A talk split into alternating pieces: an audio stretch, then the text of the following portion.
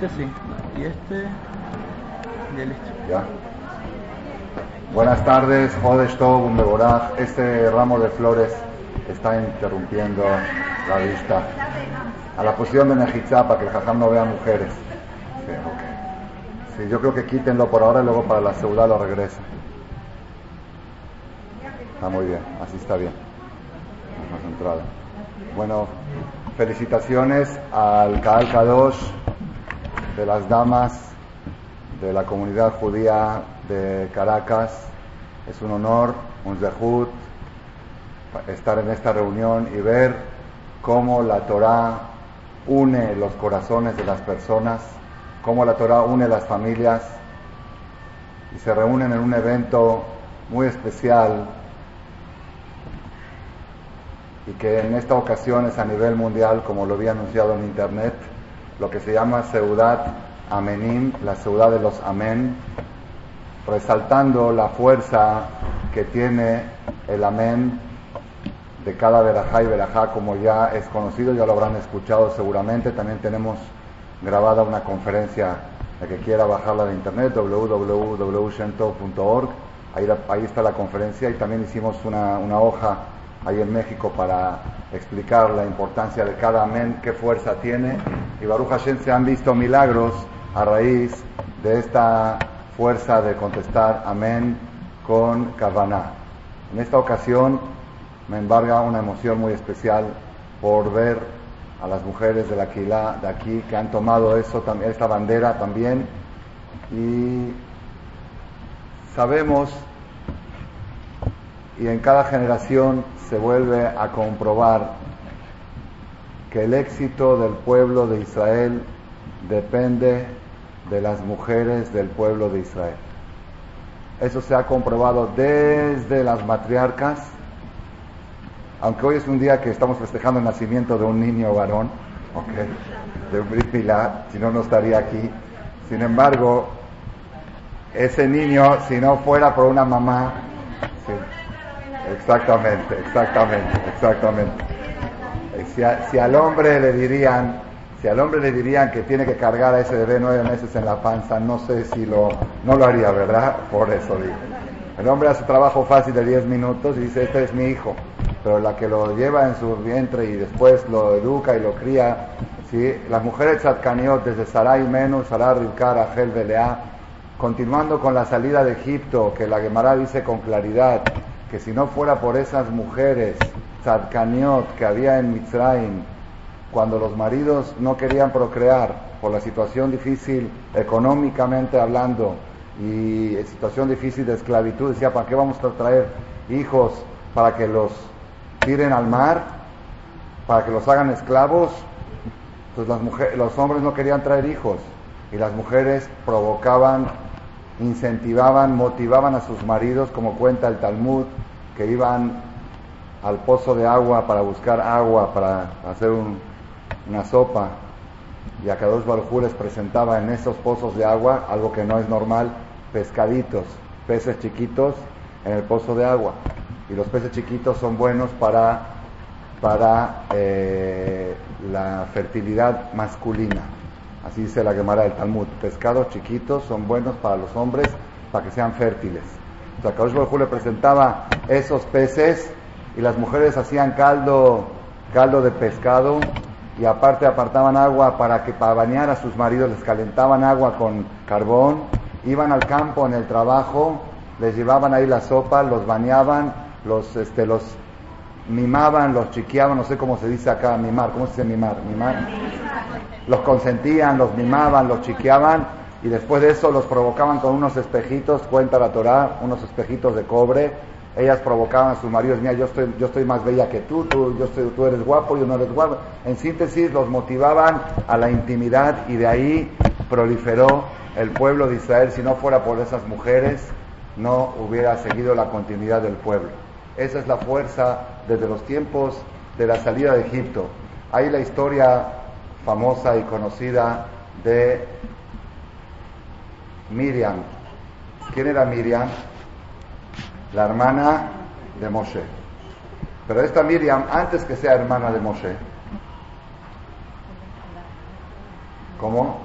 El papá de Miriam se llamaba Ambram, se separó de su mujer, Yochebe, por la situación cuando el faraón dijo, todo niño lo van a tirar al mar, dijo, ¿para qué vamos a traer niños?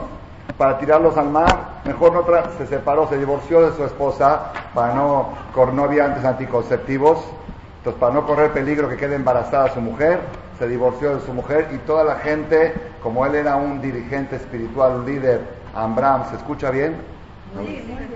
Sí, bien, se escucha ahí también, sí. Ambram divorció a su esposa y toda eh, la comunidad le siguió el ejemplo, hicieron divorcios este, por mayoreo, hacían fila, hombre y mujer, divorcio, hombre y mujer, divorcio. ¿Para qué? Para que no haya procreación, porque estaba el decreto de que todo niño, varón, que nace, hay que tirarlo al mar. Entonces, ¿para qué vamos a traer hijos? Para tirarlos al mar. Así hizo Ambram. Su hija de Ambram era Miriam, tenía máximo tres años de edad. Se ve que en ese tiempo, a los tres años, ya había cierta madurez. Era niña, pero tenía cierta madurez. Y le dijo, papá, ¿por qué te divorciaste de mamá? Le dijo, ¿cómo por qué? Por el decreto del faraón. ¿No viste que dijo el faraón que todos los niños al mar? ¿Qué le contestó la hija? Tú eres peor que Paró. Porque Paró dijo todo varón al mar y toda mujer que viva. Y tú, papá, dijiste ni varón ni mujer. Ni varón ni hembra. Paró dijo, Paró el 50%. Tú hiciste el 100%. Quiere decir, para Miriam, el anticonceptivo que hizo el papá era un asesinato. Para ella, el papá y el paró son lo mismo. La diferencia es que paró dijo si es varón y papá dijo ni varón ni mujer. Entonces, cuando una persona tiene que tomar una decisión de abstenerse de procrear, tiene que saber cómo formular la pregunta. Estaba yo dándole clase a un novio, preparándolo para el matrimonio, de los pocos, porque no tengo tiempo para hacerlo, pero un, muchacho que me insistió mucho y me dice, bueno, ahora vamos a hablar del tema de cuántos hijos hay que traer. Le dije, no, yo te lo voy a formular de otra manera. ¿En qué circunstancias se permite privar a un niño de venir al mundo? ¿En qué circunstancias tienes el derecho a decir, pues no. El niño quiere nacer, quiere vivir, pero la mamá y el papá tienen programado un viaje a Europa y si va a quedar embarazada, pues no va a poder ser, todas las amigas, los amigos, no. O se va a casar la cuñada, la hermana, y no quiere estar en la boda de la hermana gorda con panza. Entonces el niño que se espere. ¿En qué circunstancias se permite privar la vida de una criatura?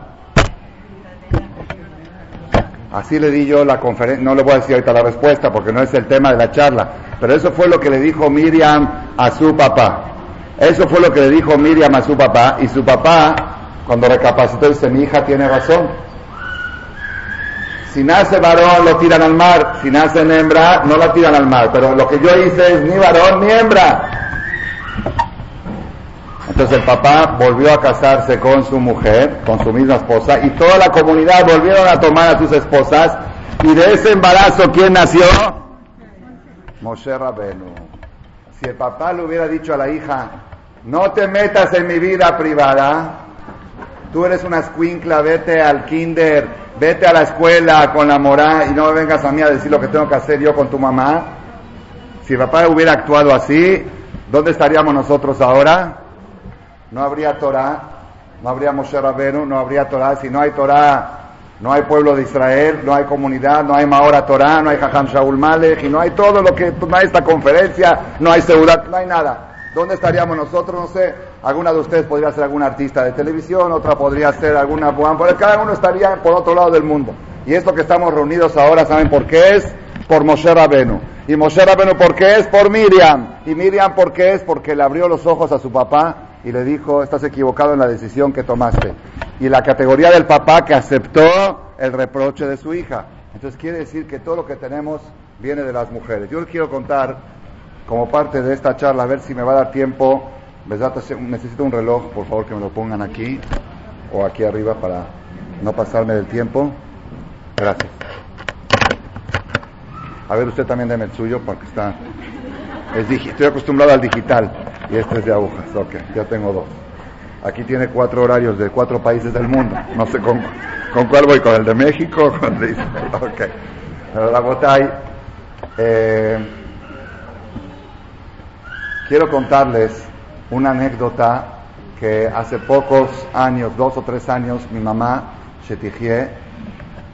que viva muchos años, me contó de mi abuelita. Y la verdad, yo sabía varias historias y, cada vez corroboraba más cómo de las mujeres se construye el pueblo de Israel. No, puedo ahora extender porque no me da tiempo para contarles. Mi abuela, la mamá de mi mamá, estaban viviendo en un, lugar este, lejano a Buenos Aires, muy lejano por motivos de salud, y cuando, bueno, una historia se, se fue de allá por evitar la asimilación de sus hijos, todos sus hermanos, sus hijos asimilaron, todos, todos los sobrinos de mi abuela son todos goy, y mi abuela, todos sus nietos son rabinos, casi todos, sí, jajamín, por una decisión difícil en una viuda con cinco o seis huérfanos, tomó una decisión difícil, de cambiarse de lugar sin Parnasá, tuvo que tocar la puerta de la comunidad para que le den canastas de comida para poder mantener a sus seis huérfanos, pero salvó la vida espiritual, salvó las generaciones de muchas generaciones. Todos los sobrinos de ella están casados con Goín, los que se quedaron allá en el lugar donde corría el peligro. Esa era mi abuelita, que a propósito tenía el nombre Miriam, como esta Miriam. Pero una historia que yo no sabía y hace poco me la contó mi mamá fue la siguiente. Cuando mi abuela tenía cinco hijos, seis, cinco o seis, no recuerdo, este, mi abuelo, Alaba Shalom, el, esposo, se enfermó de una enfermedad incurable de aquella época, la tuberculosis. Mi abuelito materno falleció hace más de 70 años. Mi mamá no conoció a su papá. Falleció cuando mi mamá tenía seis meses y mi abuela quedó viuda con seis o siete huérfanos. Esa es la historia. Bueno, hasta ahí eso yo sabía, pero ahorita viene lo nuevo. Cuando mi abuela quedó embarazada de mi mamá, que era su sexto o séptimo hijo, hija, fue un embarazo no deseado. Ella no lo, programaron, porque si mi abuelo está enfermo, una enfermedad mortal, contagiosa, Incluso cuando nació mi mamá la aislaron para ver si no estaba contagiada de tuberculosis. La tuberculosis era algo, hoy día ustedes ni saben de qué se trata, pero pregunten, era peor que el cáncer. El cáncer no contagia. Esta se contagiaba, enterraban a la persona con su tefilín. El tefilín no lo podían usar, era sacaná. Usar el tefilín de una persona que murió de tuberculosis era contagioso. Era peor que la fiebre porcina, mucho peor lo que fue. Hasta que encontraron la vacuna, esto, la gente no, había, no había cura. Entonces mi abuelita no, había, no quería quedar embarazada y de repente se vio que está gorda de cuatro o cinco meses. Estaba en un lugar lejano porque mi abuelo por motivos de salud tenía que vivir en un lugar que se llama Santa Fe a mil kilómetros de Buenos Aires porque es la altura de, de las montañas y estaba ahí con sus seis hijos que van futuros a ser huérfanos y con un otro futuro huérfanito en la panza que es seguro que mi abuelo se iba a morir. No había, no había cura. Entonces mi abuela, la verdad, esto yo nunca lo supe, fue con una curandera para abortar. Una curandera dijo, la verdad, ¿qué futuro puede tener este bebé? De por sí está esperando ya la muerte de su marido y con, a ver cómo va a sacar adelante a sus hijos. Ahora traer otro hijo que sufra más, más problemático al mundo. Fue con la curandera y la curandera le dijo, ¿por qué vienes a abortar? Le dijo, porque así mi marido se está por morir y no, no quiero tener otro bebé para que sufra la orfandad desde chiquito, que crezca sin papá. La curandera le dijo, mira, todo aborto tiene su riesgo si yo te doy las pastillas para abortar y todo, tiene, hay un riesgo, le puede pasar algo a la mamá también. Dice, si traes a un hijo, va a haber siete huérfanos sin papá con mamá. Si haces el intento de aborto, puede ser que se queden sin papá y sin mamá. Entonces, ¿qué es mejor? ¿Siete con mamá o seis sin papá y sin mamá? Así le dijo la curandera. Mi abuelita le entró Y dijo, ok, prescindo del, del programa y seguimos con el embarazo. ¿Qué pasaría si mi abuelita no le hubiera hecho caso? ¿Ah? No habría quien lo cuente. Rabotai, esas son las mujeres de Israel que con Mesirut Nefesh, con entrega con Mesirut Nefesh. Ustedes han escuchado hablar del Hazonish. Hazonish fue una de las eminencias que tuvimos en la generación pasada. Todavía hay gente que tuvo el dejud de verlo. Mi maestro Rabbi Udad de Shelita vio a Hazonish. Hazonish falleció en el año 5716. ¿Cuántos años son? Estamos en el 69. Hace, hace 53 años falleció el Hazonish. Era una eminencia de la época de Jafet Hay, una eminencia, lo que les pueda yo describir de lo que fue Hazonish. No hubo en los últimos 300 años un rabino que haya dejado tanta huella como la que dejó Hazonish y Jafet Haim de ese calibre. De Hazonish, su mamá tenía un problema cardiovascular, de, parece que de nacimiento, y los doctores le dijeron que si embaraza, muere en la sala de parto. Que su primer hijo. No puede traer, no puede quedar, el embarazo es peligroso para ella. Bueno, pues es peligroso, es peligroso, ¿qué se puede hacer? La señora dijo, la mamá de Jatonis dijo, una mujer nace para traer hijos. Y si no trae hijos al mundo, ¿para qué quiere vivir? Yo quedo embarazada sabiendo de que voy a traer un hijo al mundo y no voy a vivir. Tuvo nueve hijos. Historia real. Nueve hijos. Y el mayor era Hazonish. Esas son las mujeres de Israel que tuvimos en la historia, las que no digo, no quiero yo que interpreten de esto que estoy hablando alguna cosa lógica. Cuando alguien tenga una pregunta, tiene que ir. Hoy en día han cambiado los temperamentos, la salud, hoy en día hay más medios para, para corregir las cosas, hay que consultar. Pero saber que el pueblo de Israel existe gracias a la santidad, a la pureza y a la entrega de aquellas mujeres matriarcales, desde Sarah, Rivka, Rachel, Belea, continuando con las mujeres en la salida de Egipto y continuando con las mujeres en el desierto que no participaron ni en el pecado del becerro de oro. Por eso le dieron a ellas la fiesta de Rosh Hodesh. Rosh Hodesh quedó fiesta femenina, ¿por qué? De premio, porque no participaron. Cuando los hombres le dijeron, danos sus joyas para hacer el becerro de oro, las mujeres no aceptaron. Dijeron, estás locos, ¿cómo vas a decir que este es Dios, un becerro de oro es Dios? Las mujeres no participaron. Tampoco participaron en el pecado de los espías. Cuando lloraron, las mujeres no lloraron. Ellas sí querían entrar a Eres Israel. Y las mujeres que salieron de Egipto sí entraron a Eres Israel. Los hombres no entraron a Eres Israel. Entonces eso es lo que se ve en la historia. Cuando las mujeres toman las riendas del pueblo de Israel, el pueblo de Israel sale adelante y esa es una de las cosas que impacta cuando visito una comunidad como esta que está en crecimiento, Baruch Hashem, espiritual, y veo esta reunión hoy, día de Rosh Chodesh Elul 5769. Ya que se llama esta ciudad, ciudad Amenim, quiero decirles una cosa novedosa, alágica. Alágica quiere decir, hay alajá y hay musar. Alajá quiere decir ley y musar es filosofía. Hay una cosa alágica que de ahí va a derivar una filosofía que si nos da tiempo la vamos a explicar. Pero primero quiero decir la parte alágica. Todos sabemos la importancia de contestar amén. Ya habrán escuchado conferencias de eso la fuerza que tiene el amén. La Gemara dice, Gadol, Aoné, amén, Yoter, Miname, Barej. Es más grande la categoría del que dice amén, más que el que dice la verajá. ¿Por qué? El que dice la verajá dice, bendito tú Dios que creaste el fruto del árbol. Es un testigo.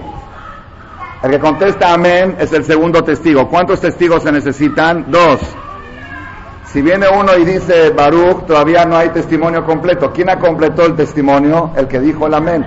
Cuando tú escuchas a alguien que dice, bendito tú Dios que creaste el fruto del árbol, el que dice amén es el segundo testigo. Entonces el segundo testigo es más trascendental que el primero porque confirmó el testimonio. La palabra amén es muy profunda, muy, muy profunda. Si saben, ¿no? ¿Cuánto suma la palabra amén, la numerología? ¿Ah? Muy bien, 91. La Aleph es 1, la Mem 40, la Nun. ¿Qué equivale 91? El nombre de Hashem. ¿Cuánto suma el nombre de Hashem? Ah, 26. Yud Kebab 26. Y Amonai, Ado, ¿cuánto suma? 50 y 60. ¿Cuánto? 66, 65. En síntesis, 91 es el nombre de Hashem completo, es la palabra Amén. Amén viene de Muná. No solamente eso, dice Rabenu Bajie Benbekuda hace 700 años en España, escribe sobre el Amén, dice que la Aleph es el nombre de Hashem Echad, Hashem Echad, la Aleph es uno, único. La Mem es la letra del medio del abecedario y la Nun es este mundo, no sé por qué así lo explica él. Cuando dices amén, estás bajando la bendición desde Boreolán, desde el trono celestial, hacia la Mem y de la Mem a la Nun. Amén, amén. Si dijiste amén, se quedó la bendición suspendida en el cielo. Si decir amén, amén quiere decir 1, 40 y 50. De la barajá viene desde ahí hasta aquí abajo. La fuerza que tiene el amén es algo impresionante. Pero hay otra cosa que no sé si ya les habrán comentado, seguramente habrán estudiado. Así como tiene mucha fuerza decir amén, es muy grave el que no contesta amén. El escuchar que están bendiciendo a Dios y quedarte apático, quedarte indiferente y no decir amén, cierto, es muy delicado. Tan delicado que yo no me atrevo a hacer una conferencia del tema. Yo cuando lo leí en el Zohar, en la fuente de Kabbalah, en la Perashá Zinu, me impresioné. Lo leí entre Roshana y Kippur y dije, ahora sí, estoy tronado porque ¿cuántas veces pasa que uno escucha una verajá y está, uno no está atento y no contesta amén? Gravísimo, gravísimo, es muy delicado, muy, muy delicado. No les puedo repetir las palabras que dice. Entonces, yo tengo un dilema, un dilema. Estoy en una ciudad, en un lugar, en la sinagoga o en un Brit Milá, como la que hubo hoy. ¿Qué es mejor, decir la verajá en voz alta o en voz baja?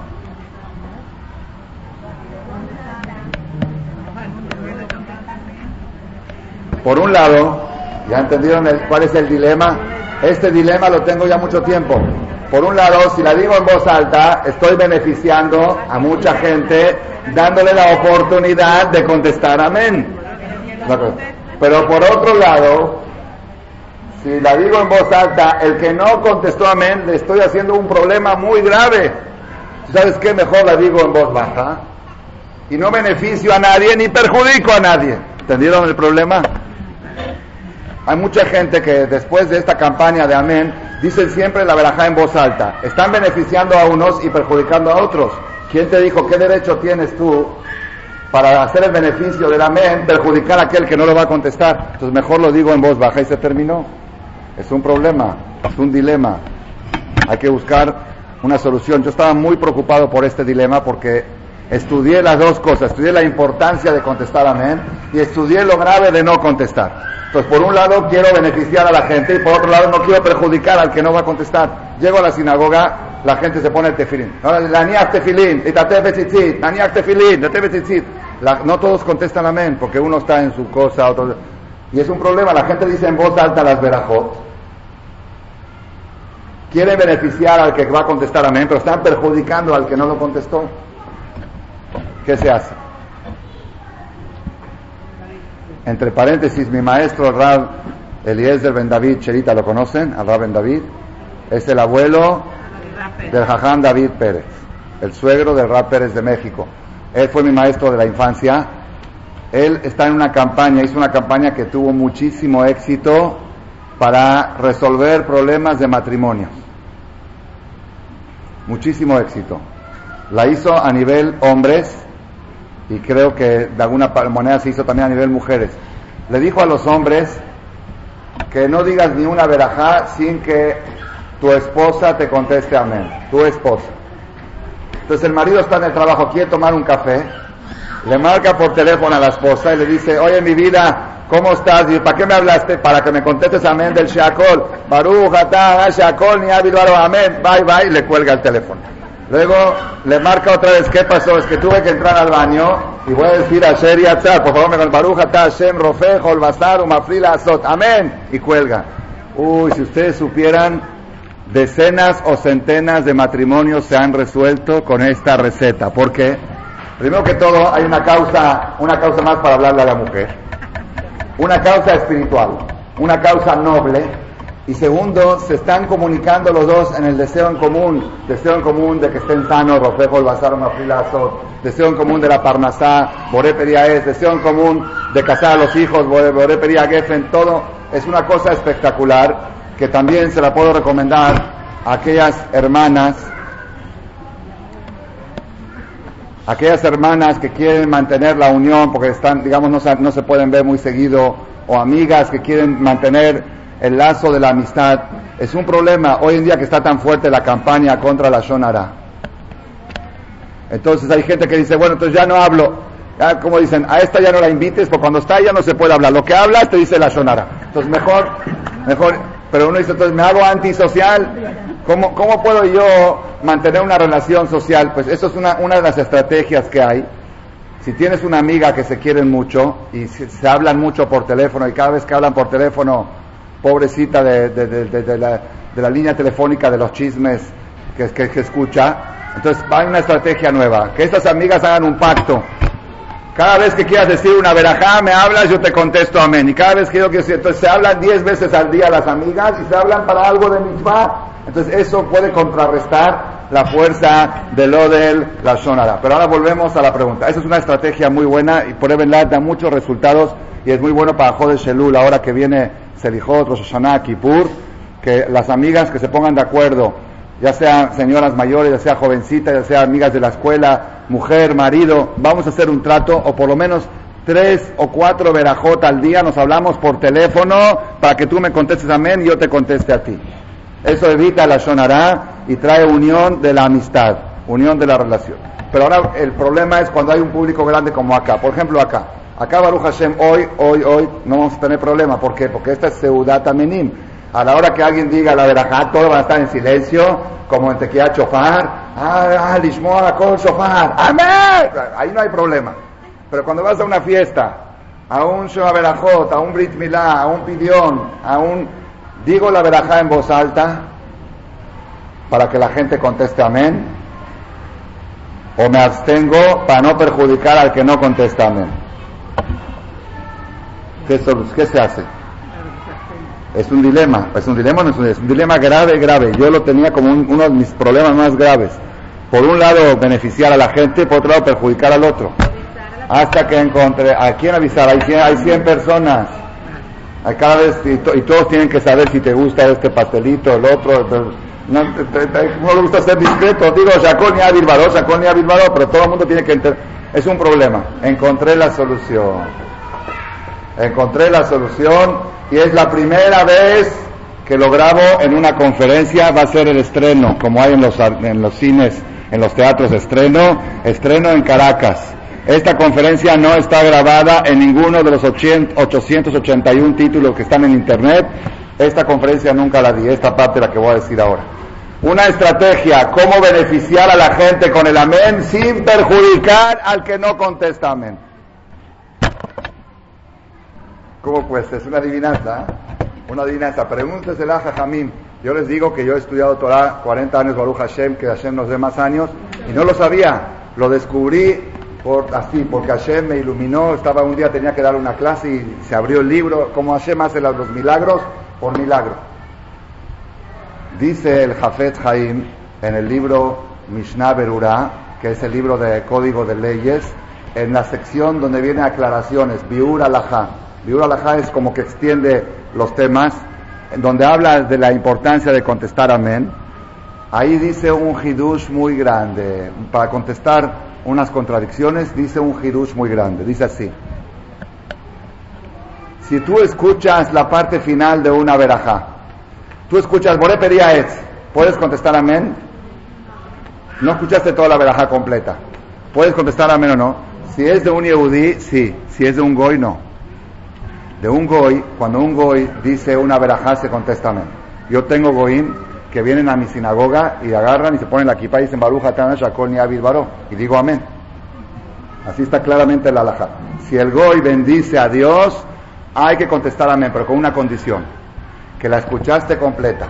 Pero si el Goy dijo Boré pedía nada más escuchaste Boré pedía no puedes contestarme. ¿Por qué? Porque antes quizá mencionó otras cosas. Y Maxemó, esta, la Virgen, Shehuarides, Boré pedía pues como tú no escuchaste la verajá completa, como no la escuchaste completa, no se puede contestar amén de una verajá de Goy, sino cuando la escuchas completa. Pero cuando la escuchas de un Yehudi, aunque escuches la palabra Aetz, dices amén. Agefen, amén. Adama, amén. Aunque no escuchaste toda la verajá completa. Dice el Jafet Haim una cosa novedosa. Dice así. Cuando una persona contesta amén, escuchó la última parte de la verajá, tiene todos los beneficios de contestar amén.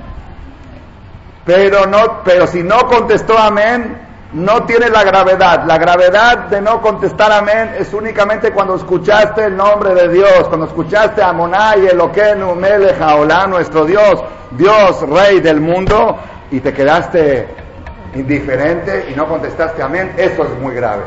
Escuchar el nombre de Dios y quedarse indiferente, eso es lo grave. Pero si tú nada más escuchaste Boré Etz, si contestas amén, tienes todos los beneficios. Y si no contestas, no tienes ningún, ninguna. Entonces, ¿cuál es la solución? Ya está la solución. Ah, así yo lo hago siempre. Es espectacular.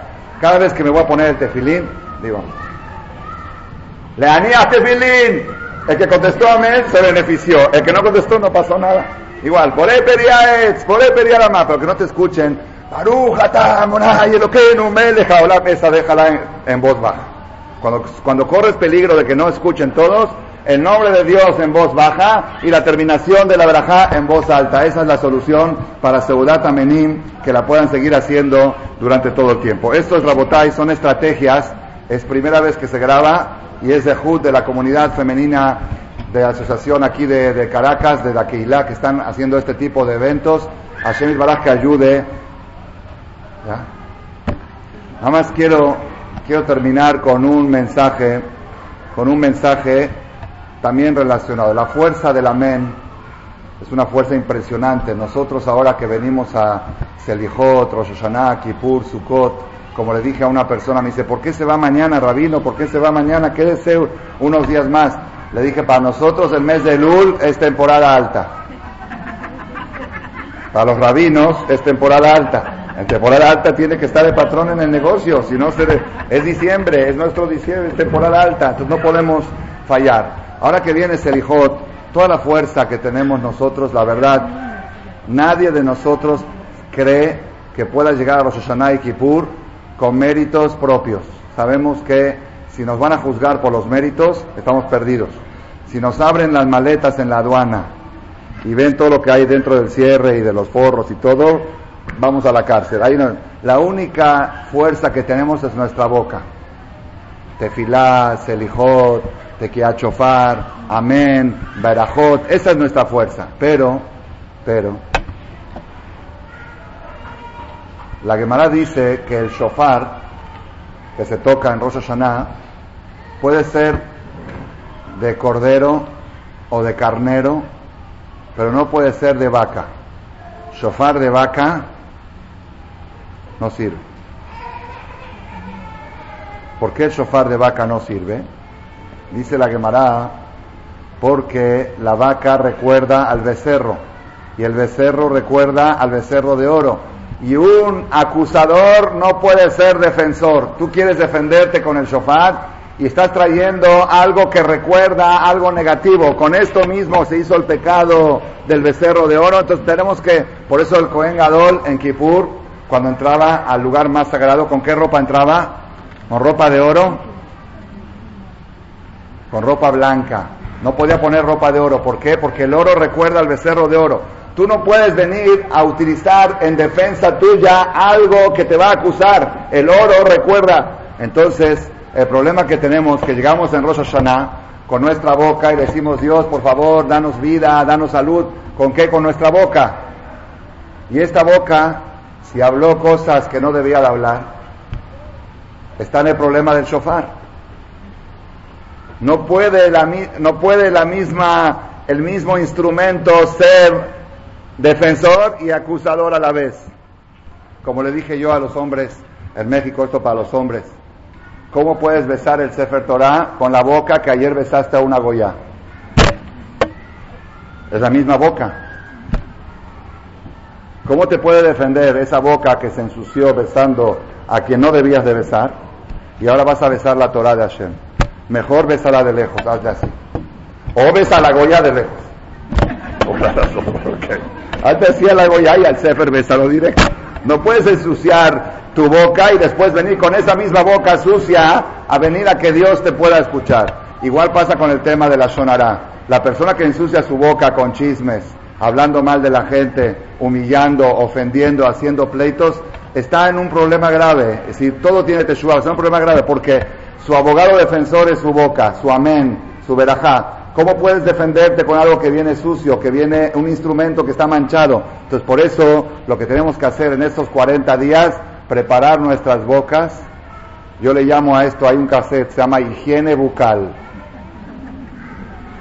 La higiene bucal es lo que tenemos que procurar desde aquí hasta Yom Kippur, para que nuestra boca esté limpia, para poder defendernos en los rezos de Hashanah Yom Kippurim. Baruch Hashem, aquí en este grupo de señoras, se ha formado, es a nivel mundial, por aquí lo han adoptado también, la campaña de higiene bucal, de limpiar el shonara, limpiar la lengua, cuidar de lo que uno habla, pero tenemos que saber que la persona que no estudia los ejemplos de la Shonara, dice, no, yo no, yo no, yo no hablé, yo no, yo no sucié mi boca. Lo que dije es 100% verdad.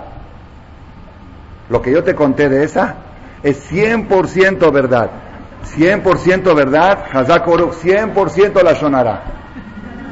Porque la Shonara es cuando es verdad. Cuando es mentira se llama Shemra, se llama difamación, es otro pecado. Es muy grave también, pero es otro pecado. La Shonara es exactamente cuando dices algo que es cierto. ¿Por qué no vino fulana a la clase de Torah? La que invitamos hoy a la ciudad también, ¿por qué no vino? Ya sabes que a ella no le gusta la religión. Eso es exactamente la Shonara. ¿Por qué no vino? No sé, quizá le dolía la cabeza. Y es muy probable que sea cierto. ¿Por qué no vino? A mí no me interesa porque yo no soy juez para saber por qué no vino. esta vez no vino, la próxima vez va a venir. Pero esos comentarios despectivos que uno no se da cuenta y dice, bueno, ¿qué dije? Todos saben que a esa no le gusta venir a las clases. Todos saben, ¿qué todos, todos saben más la sonara. Todos saben, dijiste doble la sonara. O hay gente que piensa, hay gente que piensa que eso es, ya es un nivel más avanzado. En México se usa mucho. Me dicen, Rabino, con todo el respeto que usted merece, Siempre que me dicen así, sé que me van a faltar el respeto. Cuando alguien me dice, Rabino, con todo el respeto que usted merece, te va a faltar el respeto. ¿Sabes qué? ¿Quién te dio permiso a faltarme respeto poniendo esa frase antes, con todo el respeto que usted merece? Igual hay gente que dice, mira, es pecado hablar la sonará, pero piensa que con eso ya se protegió, se vacunó. No, no, no, no. O, o hay otro caso también que sucede mucho, que le dicen a una, oye, ¿por qué no vino fulana a la clase? ¿No escuchaste lo que dijo el Ramal? Es que no hay que hablar la Shonara. Yo no quiero hablar mal de ella. Ya hablaste.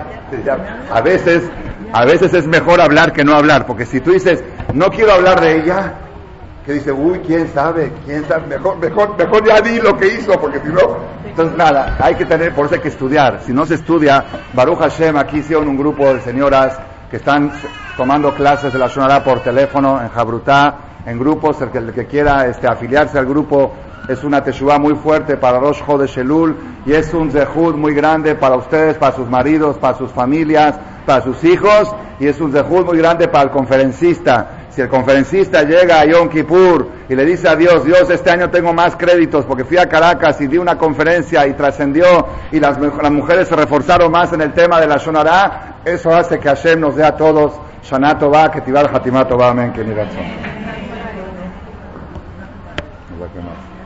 tu reloj, el reloj mundial.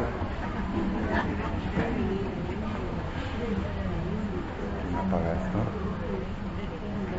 Sí, no, no, ¿estaba apagando? Apaga, no. Yo no sé cómo se apaga.